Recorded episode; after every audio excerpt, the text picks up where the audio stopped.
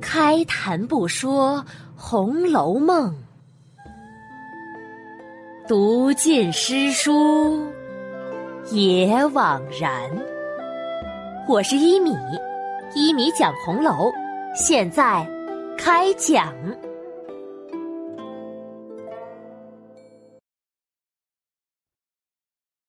第一百二十四集：宝黛共读《西厢记》。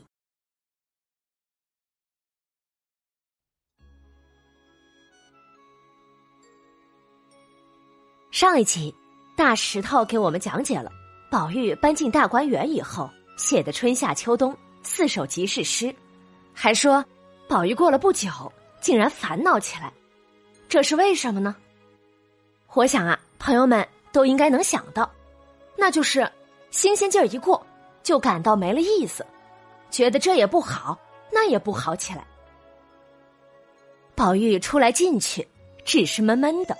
而园中的姊妹呢，都是年轻的女孩子，正是天真烂漫之时，坐卧不避，嬉笑无心。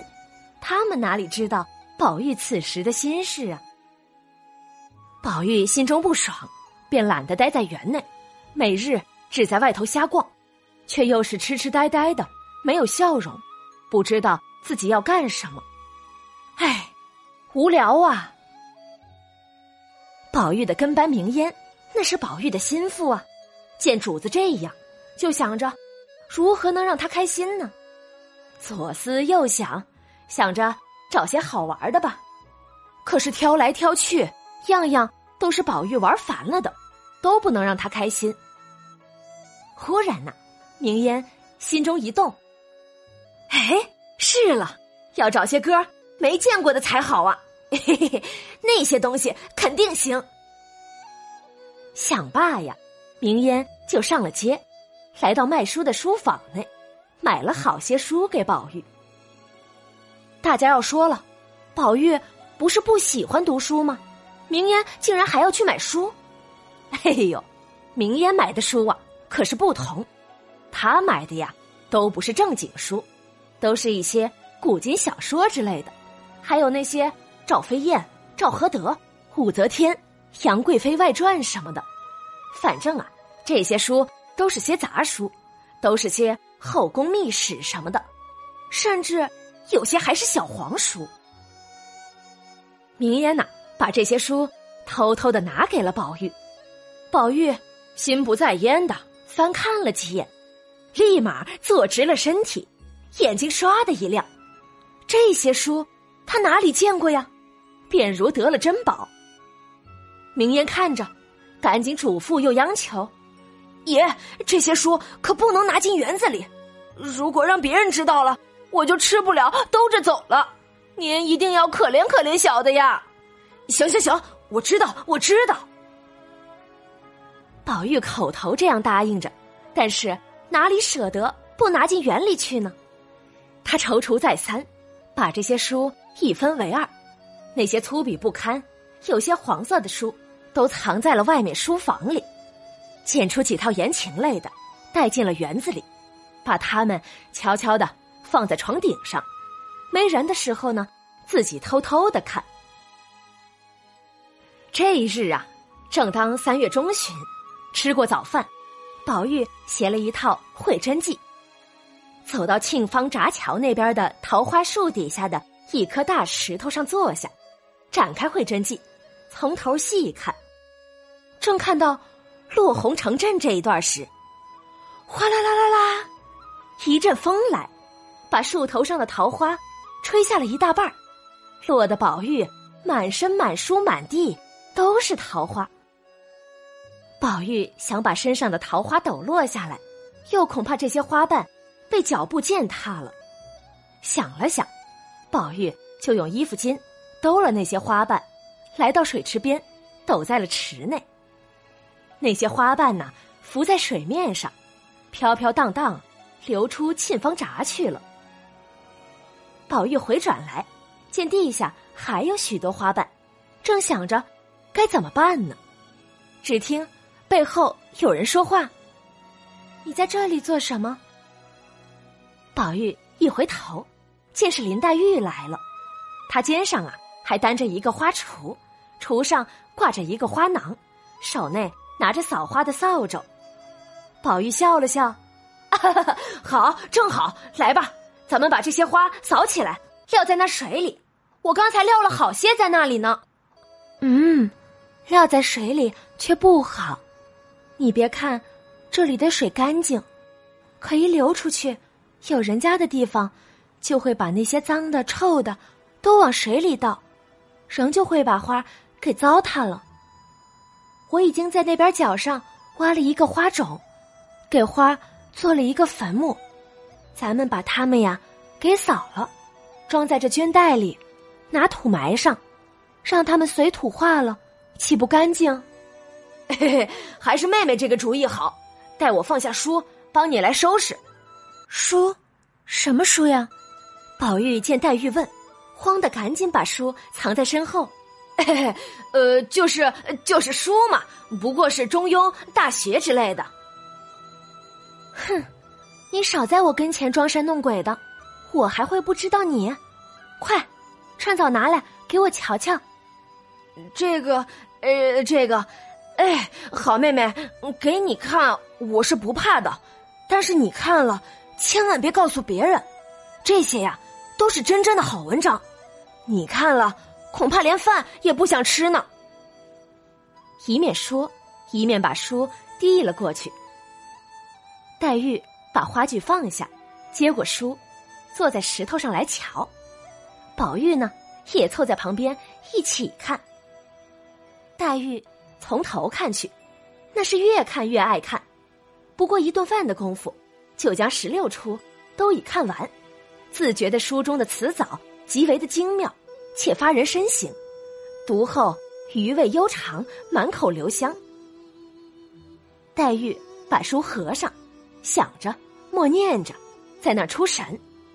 宝玉呢？也沉思不语。宝玉脖梗下的大石头，心中叹道：“唉，我如果是个画家就好了，一定要把这个瞬间给画下来。桃树底下，树上、地上、身上，漫天桃花，宝黛共读西厢，多美的画面呀！”还是宝玉呀，打破了沉默。好妹妹，你说这书好不好？果然有趣，那是自然喽。我就是个多愁多病的身，你就是那倾国倾城的貌。黛玉听了宝玉引用书中的情话，不觉黛腮连耳都通红了，顿时竖起两道似蹙非蹙的眉，瞪了两只似睁非睁的眼，飞腮带怒，粉面含嗔，指着宝玉：“你你这该死的胡说！”把这淫词艳曲弄了来看，还学了这些混话来欺负我，哼！我要告诉舅舅舅母去。说到“欺负”两个字上，黛玉又想起自己的身世，眼睛圈啊顿时红了，转身就走。宝玉慌了手脚，向前拦住黛玉：“哎呦，好妹妹，千万饶了我这次吧！我说错话了，可我真没想欺负你啊！如果我有心欺负你……”明儿就让我掉进池子里，叫个癞头猿吞了去，变成个大王八。等你明儿做了一品夫人，病老归西的时候，我就往你坟上一趴，替你驮一辈子的悲去。看着宝玉说的恳切，黛玉扑哧的一声笑了，揉着眼羞宝玉。看把你吓的，以后看你还胡说不胡说？呸！原来是苗而不秀。是个银样蜡枪头。宝玉脖梗下的大石头，听黛玉这样说，心中暗笑。嘿嘿嘿，黛玉的这一句也是《西厢记》中的词儿啊，是红娘骂张生的话，用庄稼出了苗而没有抽穗，来比喻宝玉虚有其表；用西迁合金做的软甲枪头，来说宝玉中看不中用。嘿嘿，骂的有趣。有趣呀！宝玉也听了出来。你说的这个呢，不也是用的书中的词吗？我也告诉你舅舅和舅妈去。呵 呵就你会过目成诵，难道我就不能一目十行了吗？嗨，这两人呐，太甜蜜了，这糖撒的呀，让我们不忍打断。那今天我们就先讲到这里吧。本集呀，又出现了一个争议很大的问题，那就是宝玉和黛玉读的到底是什么书？从回目录上来看，读的是《西厢记》，而文中呢，却明明白白写的书名是《会真记》，这是为什么呢？有人说呀，《会真记》就是《西厢记》，这对不对呢？咱们先来看看这两个作品，《会真记》又叫。《莺莺传》是唐代传奇小说，由著名诗人元稹编撰，主要讲述的是贫寒书生张生对没落的贵族女子崔莺莺始乱终弃的悲剧故事。张生变心另娶，莺莺另嫁，最后张生路过莺莺家门，要求以外兄相见，遭到莺莺拒绝。而《西厢记》呢，是元代。黄石甫所作的杂剧剧本，其主要情节是这样的：落魄书生张生偶遇在寺中西厢借住的原崔相国的女儿崔莺莺，两人通过互相吟诗而产生爱慕。后来呢，强盗孙飞虎带着手下慕名为嗣，要强抢崔莺莺。莺莺的母亲宣称，谁能救她女儿，就将女儿许配给他。张生救了崔莺莺，可是事后呢，老夫人却因为门第不当悔婚。张生在悲愤之下一病不起，莺莺也大为伤痛。这就是本集中宝玉提到的，张生为莺莺落得个多愁多病的身。后来呀，莺莺的丫鬟红娘帮助两人暗通书信，私情呢却被老夫人发现，便想。马上将莺莺嫁给一名贵公子郑恒。但是由于红娘的据理力争，无可奈何之下，老夫人命令张生上京赶考，如果能蟾宫折桂成为状元，便真的把莺莺许配于他。于是啊，张生便努力攻书，考中了，并回来迎娶了莺莺，有情人终成眷属。从这两个介绍来看，这两本书啊不可混为一谈，一个是悲剧，一个是喜剧。可是为何曹公却混为一谈呢？我们就要注意读书的主角了。曹公让宝玉拿的读的是《会真记》，显然曹公是在借《会真记》来隐喻《红楼梦》以后宝玉的故事，那就是。宝玉抛弃了薛宝钗，只是他不是变心，而是因为宝玉和宝钗本就志趣不投，根本就不是一路人。